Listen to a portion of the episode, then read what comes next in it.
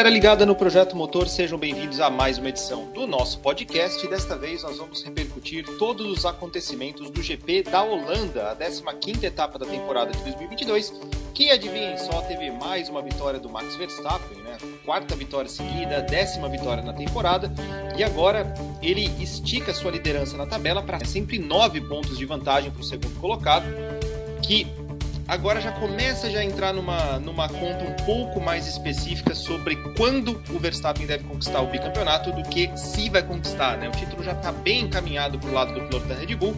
Então é sobre isso e sobre muito mais que nós vamos falar nessa edição do nosso podcast. Eu sou Bruno Ferreira, como sempre tenho a companhia do Lucas Santoc, meu parceiro de Projeto Motor. Lucas, é, a gente olha aqui né, os, os números, né? São quatro vitórias seguidas. E não só as quatro vitórias seguidas, mas pelo fato né, de que até um ponto que a gente falou nas últimas edições, né, de que foram vitórias em pistas muito diferentes, né, o que mostra que como que esse conjunto Red Bull Verstappen está sólido, está conseguindo se impor em, em, pistas diferentes, com corridas diferentes, né, acho que a dinâmica do GP da Holanda foi bem diferente das outras provas por conta das, da, da, da do característica do traçado, de ser mais difícil de ultrapassar, a estratégia estava um pouco mais importante do que o normal ali, né?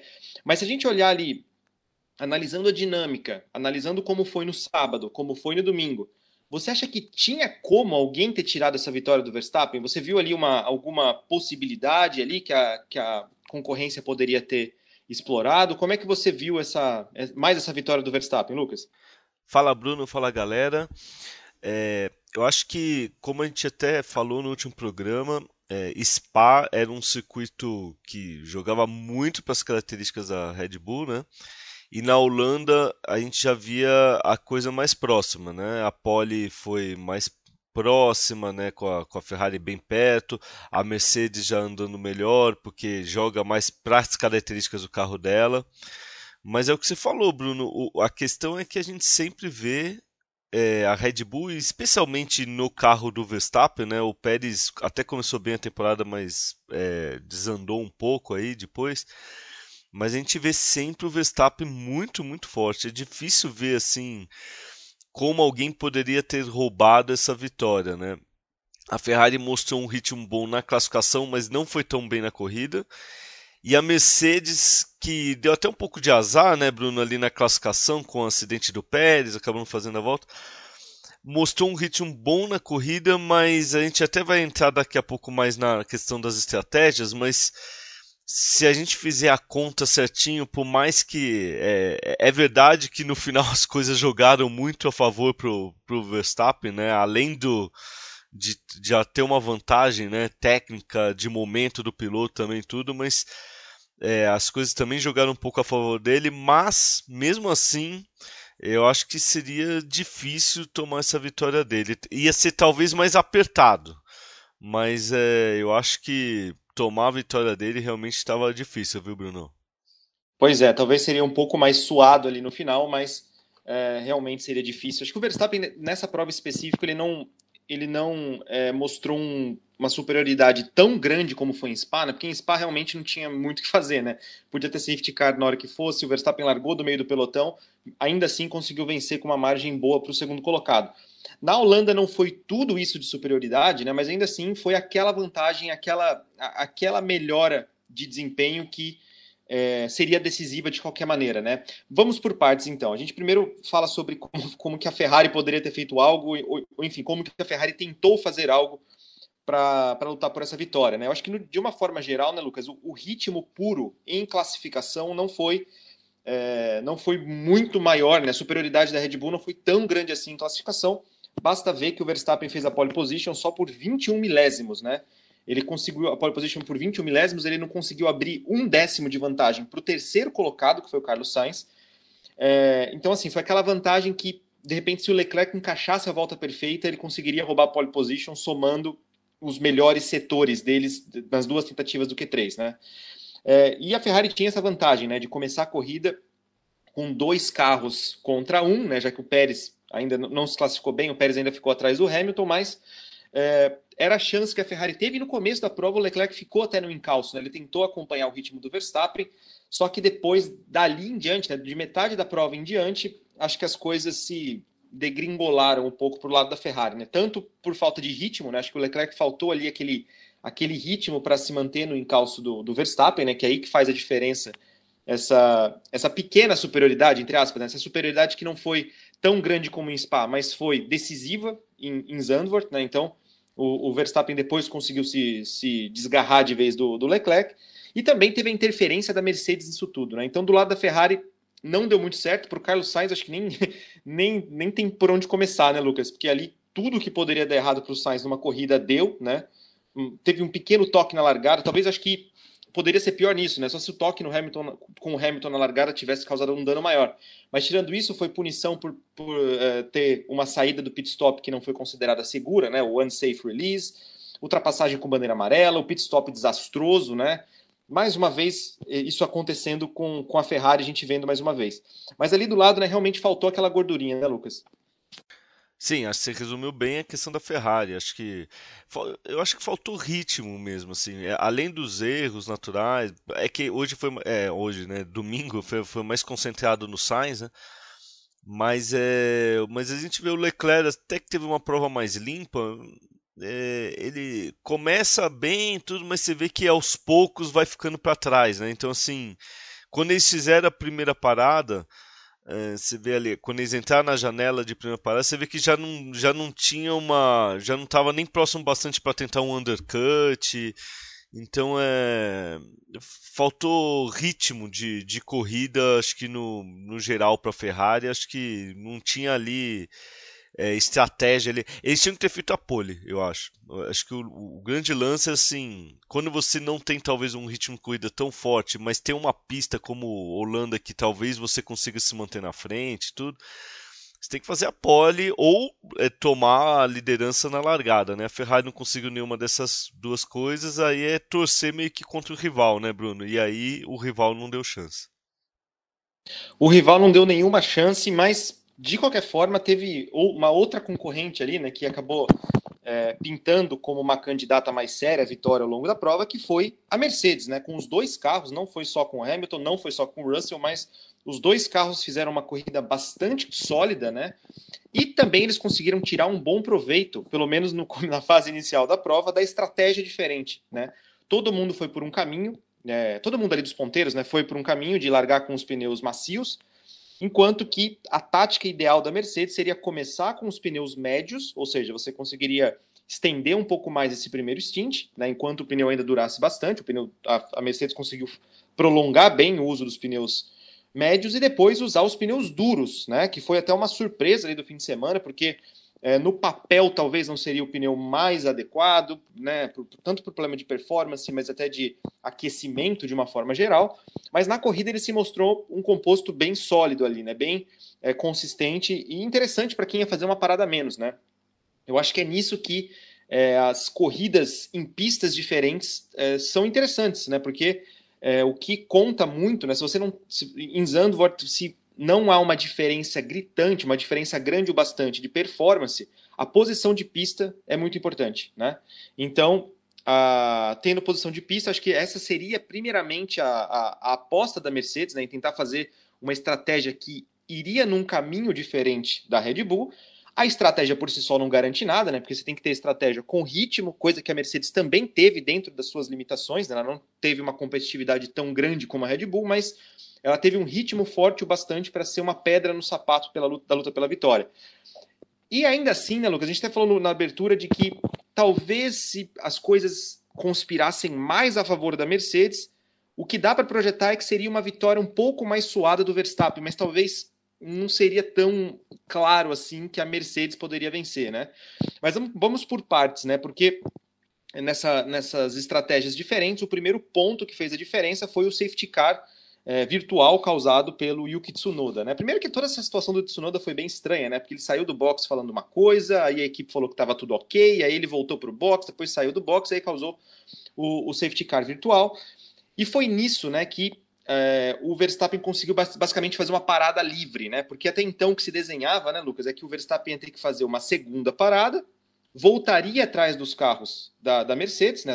Os carros da Mercedes numa situação ideal tentariam levar o pneu duro até o fim, ou seja, eles teriam um pneu mais duro, mais gasto e precisavam fazer ele durar por mais tempo, ou seja, o ritmo ia ser mais baixo, enquanto que o Verstappen ia ter um pneu mais novo, né? E aí a gente teria, tinha tudo para ver como que isso se, iria se desenrolar na, na, fase final da corrida, com o Verstappen à caça dos dois pilotos da Mercedes e tendo que passar os dois na pista, né? Pelo menos era isso que estava se desenhando naquele momento. Como é que você via naquele momento, né? Depois teve o outro safety car do carro do, do aí o safety car de fato, né? Com o problema do Bottas, mas olhando por aquele lance do Tsunoda, como é que estava se desenhando a corrida para a Mercedes, para o Verstappen? O que, que você é, projeta? Qual que foi a tua leitura sobre aquele momento? É, se não tem o, o safety car virtual ali do Tsunoda, que realmente foi tudo muito esquisito, né? ele chegou a tirar o cinto, né, Bruno, pra, achando que ele ia deixar o carro, aí a equipe mandou ele voltar, porque ele achou que tinha roda solta, né, e no final parece que era um problema diferencial, né. É, e, e, acho que o grande problema foi que todo mundo questionou depois, né? Que ele volta pro box, a equipe troca o pneu e manda ele para a pista de novo para ele parar no meio da pista, né? Ou seja, foi um safety car virtual evitável, né? Uh, se não tem o safety car virtual, o que acontecer é que o, o, o Verstappen ia voltar é, vai um, uns 10 segundos atrás ia ter que fazer a ultrapassagem no Russell e aí ia ter que seguir o Hamilton, ou seja, faltando ali 20 voltas, ele ia voltar andando ali fácil, quase dois segundos mais rápido, depois ia cair provavelmente para um segundo mais rápido. Ele ia chegar. O problema, e, e, aí tem a questão, né, Bruno, que acho que é, é, é, fica latente, né, Bruno, na, na, até na Holanda agora aí, como esse carro da Mercedes é ruim de reta, né? Como o pessoal passa sem nem precisar de, de asa móvel pela, pela Mercedes, né? Pelos dois carros. E os dois carros têm dificuldade de ultrapassar. E a, a, estratégia toda da Mercedes, inclusive, foi montada nisso, porque eles sabiam que eles tinham um ritmo bom de corrida, mas largando em quarto e sexto, eles não iam passar ninguém, porque eles não têm não tinham um carro para passar ninguém, não, não tem velocidade reta, né? Então, vamos fazer uma parada a menos e tentar roubar, né? E quando entra realmente, Bruno, o safety car virtual, eu concordo com você. Ajuda bem o Verstappen, né? É, porque ele, ah, ele tinha uma parada, aí as duas Mercedes resolvem parar também, porque eles sabiam, ah, a gente não vai conseguir segurar, é, não vai nem, é, não vai conseguir passar o, o Verstappen, né? Ele ia ter uma parada livre, então vamos colocar um pneu novo aqui também. Eles colocaram o pneu médio e, aí a gente vê onde vai a corrida, né? É, ali já tinha ficado complicado para Mercedes, né? E aí, e aí teve depois o safety car de fato, em que aí teve até é, uma questão de opções, né? É, a, a, Red Bull jogou rápido, né? De mesmo entregando a posição de pista, mas confiando na sua velocidade reta que poderia passar de novo os carros para ter um pneu melhor no final da corrida e não arriscar nada. E aí teve toda aquela situação ali, né, da Mercedes, né, Bruno, que deixou o Hamilton meio, meio bravo ali no final, né? E, e, mas ficou uma situação ali, eu acho que lembrou um pouco até Abu Dhabi, né, Bruno? Porque do ano passado, porque é aquela situação é, ou, ou você faz a parada e, e já é, entrega a posição de pista sabendo que dificilmente vai recuperar, ou você não faz a parada sabendo que dificilmente se segura a liderança, mas você tenta alguma coisa, né? Aí a, a Mercedes ficou nessa com o Hamilton, o Hamilton virou, como você gosta de falar, né, Bruno, o sitting duck. É o, é o alvo fixo ali, né? Ele ficou ali sem muita sem muita possibilidade de reagir, né? E até com base nisso, né, Lucas? Porque você comparando com, com a Abu Dhabi do ano passado, né, a gente até tem alguns paralelos, né, quando a gente vê o Hamilton ali na frente com os pneus mais antigos, mais gastos, né, mais velhos, é, todo aquele, aquele cenário, né, de a, a relargada vai ser dada e o Verstappen não vai querer perder tempo atrás do, do Hamilton. Mas aí nesse caso, né, acho que a diferença é que a Mercedes ela tem, é, pelo que a gente tem visto nessa temporada, ela tem uma limitação, né? Ela não é, ela não está sendo presente nessa luta por vitória, ela numa situação normal é, a luta pela vitória é um ponto muito fora da curva com relação ao que ela já fez, e o segundo lugar é o, é o que tem é o resultado possível, né? Tanto que ela conseguiu algumas vezes alguns segundos lugares, mas é, é uma posição diferente, né? Em relação ao ano passado. Nesse aspecto, você acha que daria para fazer alguma coisa diferente? Você acha que a Mercedes agiu bem em ter tentado a vitória ali de alguma forma? É, no fim das contas, até se criou ali um questionamento, até o Christian Horner levantou isso depois, do tipo, nossa, é, foi uma surpresa de que a, a, a, Mercedes parou com um carro só, porque se ela não parasse com nenhum deles, tudo bem que a chance era de nenhum dos dois terminar no pódio, mas havia uma possibilidade maior de pelo menos o Russell, que era o piloto que vinha atrás, tentar segurar o Verstappen para o Hamilton abrir uma vantagem e depois, mesmo que o Verstappen passasse o Russell, ele ia ter que caçar um pouco mais, ia ter que remar um pouco mais para chegar no Hamilton e quem sabe teria uma chance maior da Mercedes conseguir alguma coisa, né? Só que ela foi lá, parou com um carro, né? Isso foi até uma decisão do próprio Russell naquele momento, né? A gente viu até pelo rádio que ele, que ele mesmo pediu, meio que já falando, olha, é, não vamos na vitória, né? Eu vou parar, eu vou voltar atrás do Verstappen, né? a gente está abrindo mão nessa posição de pista, mas é a única chance que se tem de se manter à frente de todos os outros, né? Que foi o que aconteceu com ele. Ele conseguiu, ele ficou atrás do Verstappen, conseguiu passar o Hamilton, né? E depois é, conseguiu ali a, a, o segundo lugar, que foi o seu melhor resultado no ano. Você, olhando em retrospecto, né? A gente tem agora a vantagem de ter, de analisar o acontecimento já sabendo qual foi o, o desdobramento daquilo, né? Qual, qual foi a consequência dessa decisão da Mercedes. Mas você acha que daria para a Mercedes fazer uma coisa diferente, de, repente fazer essa sugestão né, de não parar com nenhum deles e usar o Russell como escudo mesmo? Tinha que ter parado com os dois? O que, que você analisa assim, Lucas? O que, que você acha que a Mercedes poderia ter seguido? Cara, se era para arriscar pela vitória, eu não teria parado nenhum dos dois. É, eu acho que, por exemplo, o, o, Russell ele fez certo pensando nele. Uh, e, e, assim, não estou criticando, tá? É, o, é, é, o Russell, ele pensou na corrida dele e tem direito pensar corrida dele e a Mercedes aceitou isso, né? Por quê? Porque o Russell pensou assim, cara, o Verstappen vai me passar, então ganhar a corrida eu não vou ganhar. O que, que eu tenho a chance aqui? Eu tenho a chance de passar o Hamilton, né? Então, ele sabendo que se ele parasse ele ia voltar em terceiro, né? Só que com um pneu bem melhor, né? Então ele parou e, e, e conseguiu o segundo lugar, né? Eu concordo com a teoria e, e na transmissão internacional, inclusive o, o, Jason Button falou a mesma coisa, né? É, que, que ele achava que se a Mercedes quisesse tentar a vitória, mesmo que parecesse muito difícil, né? Acho que não ia mudar muito, tá? Mas o, o, a Mercedes deveria ter jogado com os dois carros ali e não ter parado nenhum. Né? Porque se eles param os dois, ia ser segundo terceiro, beleza, mas estava né, abrindo mão da vitória. Dificilmente eles iam conseguir ali num ritmo normal, ali no final de corrida, para ir para cima do Verstappen. Se ele, eles parando só, o, só um carro, e aí tanto faz qual carro, fosse o Hamilton ou sendo o Russell como eles pararam, é... Ah, eles entregaram mesmo meio que o carro que ia ficar na frente vira né, o, o alvo e dificilmente sozinho ia conseguir fazer alguma coisa. Mantendo os, os, dois carros na pista, eu também acho que ia ser difícil segurar, mas eu, eu acho que assim, é aquela questão, você ia pelo menos arriscar ali de uma forma que dá alguma chance, né? O problema é convencer o outro piloto, né, a fazer isso. Você teria uma relargada ali que, por exemplo, é, por exemplo, o Hamilton sai na frente. É, por mais que a gente viu a diferença né, do, do Verstappen atacando o Hamilton, mas o Verstappen ali para atacar o Russell, o Russell teria o vácuo do Hamilton, né? Então talvez o Hamilton puxando o Russell ali na relargada, eles conseguiriam ali manter pelo menos por uma volta, duas, talvez a, a segunda posição. Aí quando o, o Verstappen passasse o, o Russell, o Hamilton já ia estar ali numa terceira, quarta volta do pneu, o pneu já mais bem aquecido, às vezes conseguiria talvez dar um suador maior para o Verstappen. Então, assim, para eles terem arriscado pela vitória como eles falaram que queriam fazer, eu acho que o, o, o mais natural seria jogar com os dois carros e não ter parado nenhum, né?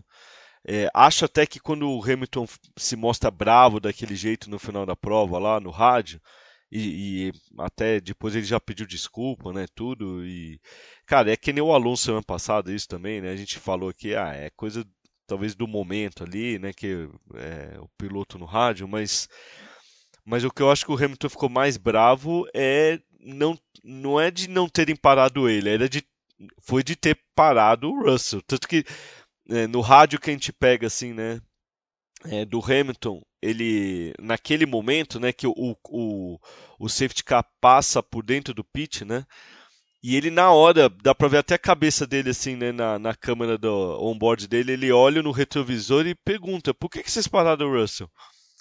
E aí o, o Bono, né, que é o engenheiro dele, meio que não sabe responder, né, ele, acho que até ele fala, né, eu não sei, é, porque foi uma escolha só do outro lado do, do, do, do ali da garagem da, da Mercedes, ou seja, não, não foi uma coisa conjunta. E aí o próprio Hamilton fala, ó, a gente tinha ali um, né, um, uma vantagem tendo um carro no meio, agora vai ser difícil segurar aqui, né? Ele fala. Então, não sei, Bruno, o que, que você acha? Eu acho que é, a, a, acho que dificilmente eles conseguiriam, mas assim, se quisessem realmente arriscar pela vitória, acho que a, a forma melhor seria ter mantido os dois carros na pista. É, acho que era, era a maior chance, mas ainda assim, né, principalmente olhando em retrospecto, né, claro que na hora, no momento os pilotos não sabem como é que vai ser na prática, dá para ter uma ideia, mas você não sabe como é que vai ser na prática. Olhando como foi na prática, né, a diferença de rendimento e ver como que o Hamilton caiu né, de, de posição, não só para o Verstappen, mas também até para o Charles Leclerc, realmente acho que não tinha muito o que fazer, né? Mesmo com dois carros ia ser bem difícil. Eu acho que o que frustrou para o Hamilton foi não apenas ele ter perdido essa, essa, essa guarda né, do, do, do Russell, mas também pelo fato de que não deu nem para o cheiro, né? Ele não conseguiu manter a primeira posição nem por uma reta logo depois da relargada. Inclusive, até vale se destacar né, como que o, o, o Verstappen é um piloto que sempre é muito eficaz nesse tipo de situação, nessas relargadas. Né? Ele reage muito rapidamente quando o carro da frente dá o pedal cheio, né? porque geralmente nessas situações de relargada, quem dita o ritmo e quem dá ali a, a retoma o ritmo totalmente para voltar às condições normais de corrida é o piloto que está na frente. Então, geralmente é uma sanfona, né? O, o, primeiro colocado acelera fundo, aí o segundo colocado pode acelerar fundo também, e assim por diante. E como que o Verstappen consegue reagir quase que na hora, né? Ele tá ligado ali o tempo inteiro. Lembrou muito que ele fez no Brasil, né? Em 2019, quando ele também passou o Hamilton por fora, inclusive, ele passou no, no S do Senna, que foi também naquele momento, né? Logo ali na relargada ele conseguiu reagir na hora, botou por fora e fez ultrapassagem sem precisar de DRS, né? Então, nesse caso, é, o Verstappen conseguiu retomar a ponta ali naquele momento. Acho que para o Hamilton foi se acumulando essas frustrações, né? Porque a corrida veio se desenhando bem, veio se desenhando promissora. Parecia que era. A Mercedes não tem muita chance de vencer corrida esse ano, né? A gente já falou isso em outras edições. Então, quando aparece uma possibilidade, é agora. A gente que tem que. A Mercedes pensa, né? A gente tem que aproveitar isso agora. E aí, quando se, se escorrega ali pelos dedos daquele momento e despenca e fica fora do pódio, acho que as frustrações vão se, se acumulando. Né? O Hamilton até pediu desculpa pelo que ele falou, mas ele não se desculpa pela emoção, pela intensidade, porque ele quer muito aquilo, né? ele quer vencer a corrida, ele estava hum, tentando aproveitar a oportunidade rara, e aí acabou se, se escapando. Mas acho que era aquilo que a gente falou no começo, né, Lucas? Talvez em algumas condições é, diferentes, se algumas decisões fossem tomadas de forma diferente, talvez o Verstappen é, iria suar um pouco mais, né? Ele suaria um pouco mais, mas acho que de realmente vencer a corrida, é, acho que ninguém tinha ritmo suficiente para é, isso. Acho que até, Bruno, desculpa te cortar, mas assim, nessa questão final, acho que mesmo os dois não parando, acho que não nem talvez o Verstappen nem suaria tanto. Acho que o, o suor maior do Verstappen seria se a gente não tivesse acho que o safety car virtual e o safety car no final. Acho que seria a forma que talvez o Verstappen soaria mais e mesmo assim acho que ele ganharia. Pois é. Não, é, depois que teve aquele último safety car do Bottas, aí já estava já numa posição de ataque e sendo o safety car de fato, né, ou seja, estava com o pneu mais novo e com o pelotão todo agrupado, né? Então acho que não tinha muito e, e, não tinha muito o que fazer. E né? a diferença de reta é muito grande, né, Bruno? É, é, Mercedes não consegue segurar, né, uma Red Bull, né? É, a gente vê que a Mercedes tem dificuldade com a Ferrari, né? E a diferença de reta é muito grande. Eu até fico, sabe, não sei, é, seria legal ouvir a sua opinião também. Eu fiquei pensando depois na hora, é, na relargada, se pensando até nisso, né, na diferença de velocidade de reta e na diferença de tração que era meio óbvio que assim, com pneu macio, né? É, mesmo que o Verstappen não larga, é, é, vamos, o, Verstappen ele tinha a vantagem assim que ele mesmo dando o pé talvez um pouquinho depois do Hamilton, é, por ter um carro com um pneu mais bem calçado, né, e macio, ele ia ter com certeza mais tração, ou seja, ele ia ter uma possibilidade, possibilidade de ataque melhor, né? Eu fiquei pensando se o Hamilton não deveria fazer aquela estratégia de dar o pé só lá perto da linha de, de relargada para talvez diminuir a chance de um, de um vácuo, né? Porque o, o ele deu a, a, o pé ali na entrada da última curva já, né? E aí o Verstappen vem, pega aquele vácuo bonito do, do Hamilton e, e, faz a ultrapassagem por fora que chega no final da reta na frente já, né? Então, é, foi praticamente em cima da linha, né? Foi um pouquinho depois da linha ali, foi logo no começo. É, essa tática, né, que você, que você citou, é o que se faz, né? Os pilotos normalmente fazem quando eles têm uma, uma desvantagem em reta. Né? Até o ano passado, muito, muito, se fazia isso, o Verstappen fazia isso muitas vezes também, de que é, quanto mais antes você dá o pedal cheio, é, mais você gera a zona de vácuo e logo dá uma chance maior para quem está atrás. Então, se você dá o pé realmente em cima da linha ou um pouquinho antes da linha, é, é a maior possibilidade de você encurtar a reta, né? Então, se você tem uma desvantagem em reta, quanto menor a reta for, melhor para você, né? Inclusive, foi até o que aconteceu em Mugello no, em 2020, que teve aquele, aquele bololô todo, né? Que é. foi justamente isso, porque o Bottas deu o pé em cima da hora, o que estava totalmente no direito dele de fazer, mas aí os carros que vinham atrás, né, naquela ansiedade de começar logo, é, alguns deram um pé antes da hora e tiveram que tirar o pé logo depois, coisa que não se faz, né? Coisa que não se faz. A partir do momento que você dá pé cheio, você não pode é, tirar o pé do acelerador. E é isso que causa aquele efeito sanfona, né? Que fez com que o pelotão inteiro batesse. Poderia ter sido uma tática diferente também, né? Mas é aquilo, né? Era, era tudo para tentar fazer ter uma chance a mais, mas ainda assim. É, porque assim, o, o máximo que acontecer ele talvez se fizesse estratégia ia segurar o Verstappen por uma volta, mas na volta seguinte ia ser é, engolido. É, muito fácil. E quando a, se segurasse por duas, três voltas também, aí abrir asa móvel depois, aí ia ser mais fácil ainda. Eu acho que o Hamilton ali ficou numa situação. E aí, até pensando nisso, Bruno, é, já quer então, assim, porque como o Hamilton ficou numa situação talvez tão vulnerável assim, né? Se não era melhor ter parado os dois logo, né? Aí, e, e aí talvez eles garantiriam não só o segundo lugar, como um segundo e o terceiro, né? É, mas. É, é, é, é, sempre é o que você falou, Bruno, né? De, é, depois da corrida, né? A gente começa a olhar as, as opções né, e parece tudo mais fácil, né? É, ali eles têm segundos para tomar as decisões, né? E, e, lembrando que a Mercedes, ela a princípio parecia que não ia parar o Russell e o, o Russell que pediu para parar, pensando ali, né? Em, em conseguir o segundo lugar, né? Mas mas é. É, o Hamilton ficou no famoso vulnerável e, e acho que até assim. É uma, da, uma das coisas que ele deve ter ficado mais é, bravo também assim no rádio não é só pela toda a situação, mas é pelo acúmulo, né? De, de que não, não é a primeira vez, inclusive nessa temporada, né? Que ele fica nessa situação, não necessariamente pela vitória, né? E o cara, ele tão acostumado com vitórias, já não ganha uma corrida quase um ano, né? Então é. Aí ele se viu nessa situação vulnerável, com todo mundo passando ele ali no final, né? Mas é. é são, são as situações que se demonstraram, né? Faz parte de corrida, se não fosse o safety car, ele talvez teria uma chance maior. Mas é, faz parte do jogo.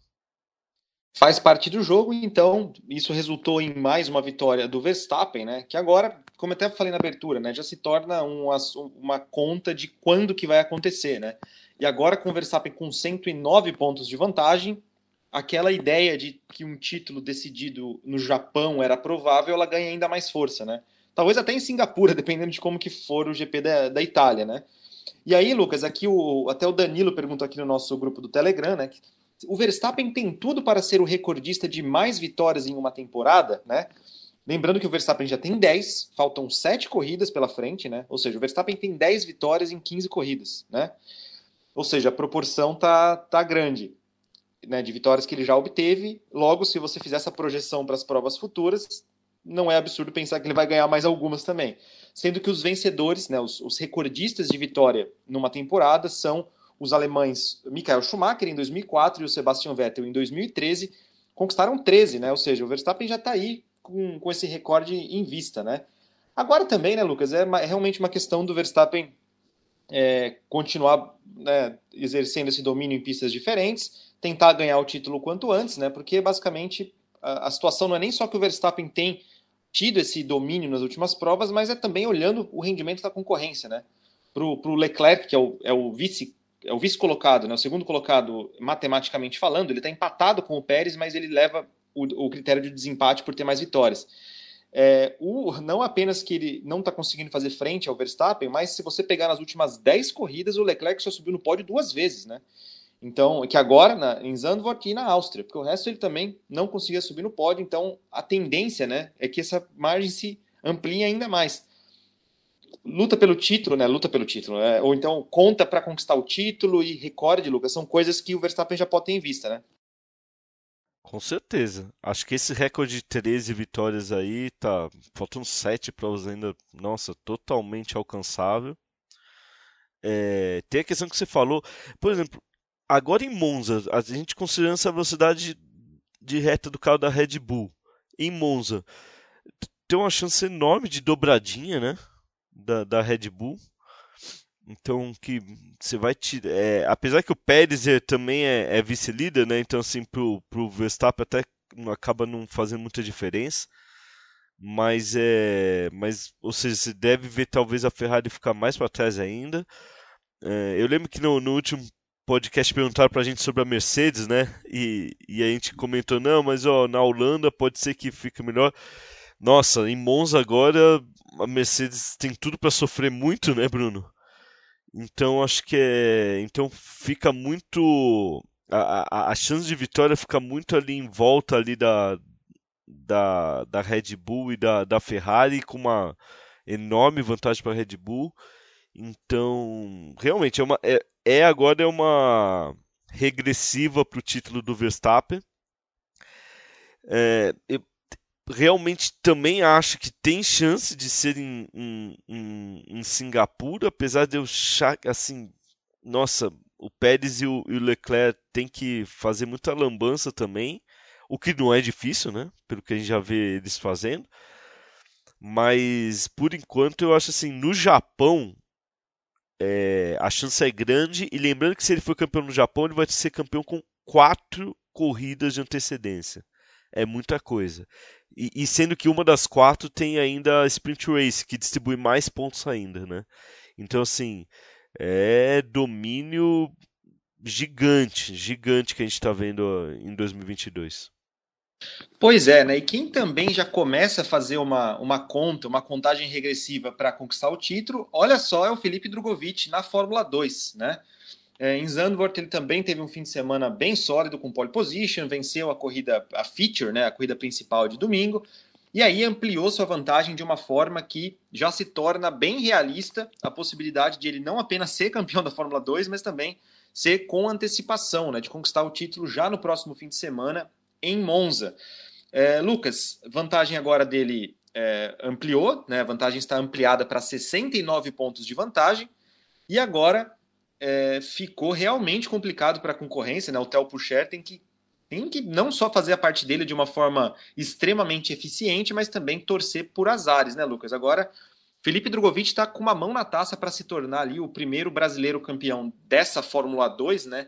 Na verdade, desde que essa categoria de acesso da Fórmula 1 foi rebatizada né, para GP2 dois, de 2005 para frente, nenhum brasileiro conquistou o título. Né? A gente teve alguns pilotos que foram vice, né? o Nelson Piquet, o Luiz Razia, Lucas de Graça e tudo mais, Bruno Senna. E é, a gente ainda não, não teve nenhum piloto brasileiro que conquistou é, esse título e agora está tá quase ali no Felipe Drogovic, que, é, que é curioso, né, Lucas? Eu lembro que, é, claro que não dá ainda para contar com esse título, né, porque matematicamente ainda está em aberto, mas é curioso porque eu lembro que você fez, acho que faz uns dois, três anos, uma série de entrevistas com vários pilotos brasileiros que estavam na base, né? Você falou com com Enzo Fittipaldi, com Caio Collet, com Gianluca Petekoff, com o Felipe Drogovic. E, e, o curioso é isso, né, de que daquela época o Drogovic era o único piloto que não estava afiliado a uma equipe de Fórmula 1. Né? Você tinha o Enzo na Ferrari na época, o Collet já era piloto Renault, o Petekoff também era piloto Ferrari, e o, o, o Drogovic não, né? Ele era o piloto que ali correndo por fora, tentando arrumar alguma coisa em uma, em uma equipe de ponta, né, na base, e ele vai lá e está prestes a conquistar o título mais importante da base e com uma equipe que também não é, é historicamente uma das mais fortes da Fórmula 2, né? Como é que está o cenário da, da Fórmula 2? Quais são as, as possibilidades do Drogovic já arrematar esse título já?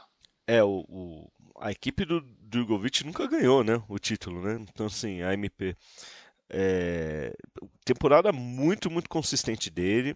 Ele tem agora 69 pontos de vantagem. A gente até antes de entrar no, no ar, né, Bruno, a gente estava fazendo a conta que a, a, a chance dele ser campeão em Monza já, que, que é a penúltima rodada dupla, né, é, é bem grande, né, porque cada rodada dupla, cada valendo 39 pontos. Ou seja, se ele for com 40 de vantagem para. Se ele terminar 40 de vantagem a rodada já de Monza agora próxima semana, ele é campeão. Mas não só isso, né? É, é um pouco mais difícil, mas é, ele, ele tem uma chance que assim é, é, é, é mais difícil, mas também não, não tá longe de ser impossível de ser campeão já na corrida de sábado em Monza, né? Então, assim, uma, um desempenho bem legal do, do Drogovic. É, numa temporada, na terceira temporada dele, que é o que talvez pega, acho que no, aos olhos de quem está na Fórmula 1, né? É, quando o cara é campeão já depois de várias tentativas, porém, é, eu acho que tem uma contextualização, né? A primeira temporada dele já foi na MP, inclusive, não é, com vitórias, mas a MP, até por não ser uma grande equipe, eu acho que o, o piloto estreando é, faltou ali um pouco mais de regularidade tanto para a equipe quanto para o piloto, né?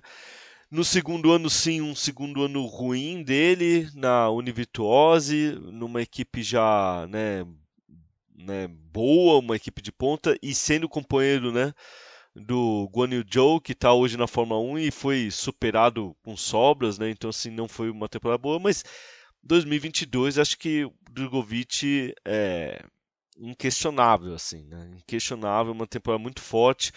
O último brasileiro campeão dessa última né, categoria base do, do, do automobilismo, Bruno, faz muito tempo, porque nós não tivemos ainda campeão na Fórmula 2, nós não tivemos campeão na GP2, né? E o último campeão brasileiro foi o Bruno Junqueira em 2000, ou seja, faz 22 anos que o não temos um piloto brasileiro campeão dessa dessa última categoria de base assim, né, da antes da, da, da Fórmula 1, né? Então acho que é um é um, um feito é, importante, sim. Né? A gente teve alguns brasileiros bateram na trave, né? o Nelson Piquet na época GP2 ainda foi vice do, do Hamilton. É, teve em em 2008, por exemplo, o Pântano foi campeão e o, o vice foi Bruno Senna e o terceiro Lucas de Graça, né? Então assim, a gente teve alguns o, o Razia também foi campeão, é, foi vice-campeão em 2012, né, pro, pro David Valsec. É, mas campeão mesmo a, a última vez foi só em 2000 com o Bruno Jonqueiro, ou seja, 22 anos aí acabando com um longo período. Não vamos falar já que ele é campeão, né? Que é essas coisas, né? Tem, tem quem é supersticioso vai falar que zica, né? Mas ele tá assim com, com uma mão na taça, Bruno. Acho que tá muito, muito perto do título, sim. Pois é, então vamos acompanhar como as coisas vão se desdobrar tanto na Fórmula 1 como na Fórmula 2 já nesse próximo fim de semana, quando a Fórmula 1 vai ter mais a, a Fórmula 1 e as categorias suporte vão ter ali a terceira corrida seguida, né, o terceiro fim de semana seguido de atividades, e a gente volta para repercutir tudo o que aconteceu aqui no nosso podcast. Então é isso, pessoal, a gente fica por aqui. Lucas, valeu pela companhia de sempre, galera. Grande abraço e até a próxima.